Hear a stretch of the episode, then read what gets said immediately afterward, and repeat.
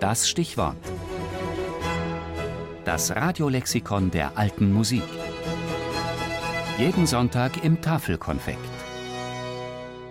Germanisches Nationalmuseum. Größtes Museum deutscher Kultur, Kunst und Geschichte.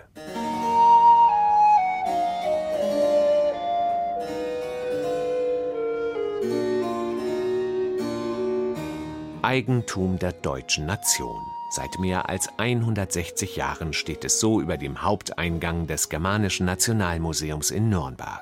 1852 wurde es vom fränkischen Adligen Freiherr Hans von und zu Aufseß gegründet und umfasst heute über 1,3 Millionen Objekte. Auf einem großen Areal in der Altstadt, das zahlreiche Gebäude vom mittelalterlichen Kartäuserkloster bis zu moderner Architektur von Sepp Ruf umfasst, wird gesammelt, geforscht, restauriert und ausgestellt, was deutsche Kultur und Geschichte Bedeutendes hervorgebracht hat, von der Frühgeschichte bis ins 20. Jahrhundert. Jeder Kulturinteressierte kennt Schätze wie die ostgotische Adlerfibel, den Beheim-Globus, Riemenschneider-Skulpturen, Dürer-Gemälde oder den Urstruwelpeter. Gesammelt und präsentiert werden Kunstwerke, Möbel, Kleidung, Schmuck, Spielzeug, Waffen, Münzen, Bücher, Kunsthandwerk und natürlich auch Musikinstrumente.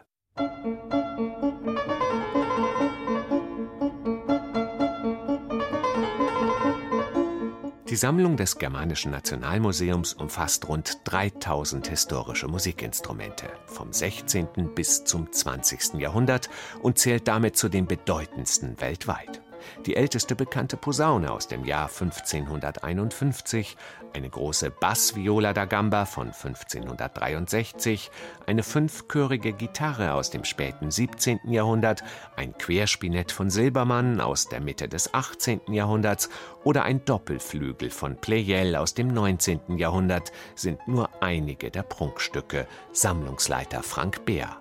Das Kronjuwel der Musikinstrumentensammlung sind die Tasteninstrumente. Da haben wir wahrscheinlich, manche sagen es, den wichtigsten Bestand an gerade süddeutschen und Wiener Instrumenten, so Mozartzeit, Beethovenzeit bis Chopin. Wir haben eine sehr kleine, aber sehr exklusive Lautensammlung, eine sehr schöne Lautensammlung, wie uns Musikinstrumentenbauer und Lautenisten immer wieder bestätigen. Wir haben sehr viele Holzblasinstrumente, und da sind die Prunkstücke, die Instrumente aus der Nürnberger Produktion, nicht weil wir in Nürnberg sind, sondern weil es eben die Stradivaris des Holzblasinstrumentenbaus eigentlich waren, so um 1700 bis 1750. Um die noch spielbaren Instrumente zum Klingen zu bringen, veranstaltet das Germanische Nationalmuseum bereits seit 1956 in Kooperation mit dem Studio Franken des Bayerischen Rundfunks die Konzertreihe Musica Antiqua, ein Magnet für Liebhaber alter Musik. Denn die Instrumente werden von hochkarätigen Musikern gespielt. Hier interpretiert Bob van Asperen eine französische Suite von Johann Sebastian Bach auf einem der ganz seltenen noch erhaltenen Cembali aus dieser Zeit.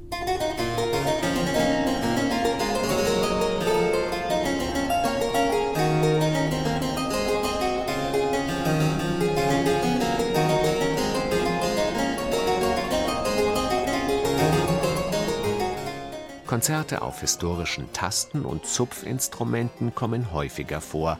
Konzerte auf historischen Blasinstrumenten gibt es fast nie.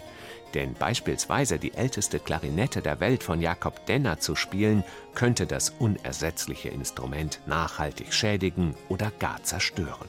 Natürlich, es ist ein Risiko für die Instrumente, sie zu spielen. Es ist aber auch ein Gewinn für uns und für das Publikum, das für und wieder abzuwägen und verantwortungsvoll damit umzugehen. Wir möchten die Instrumente natürlich für die nachfolgenden Generationen bewahren, aber wir möchten das nicht tun, indem wir die gegenwärtige Generation vom Genuss ausschließen. Also es ist immer eine Gratwanderung und ich glaube, wir kriegen das mit unseren Konzerten und CD-Aufnahmen ziemlich gut hin.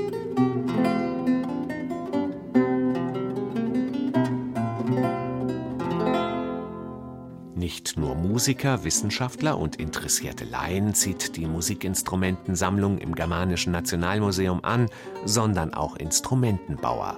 Dank eines neuen Forschungsprojektes, bei dem Instrumente computertomografisch untersucht werden und so ihr Innenleben dreidimensional preisgeben, ist der originalgetreue Nachbau historischer Musikinstrumente einfacher geworden.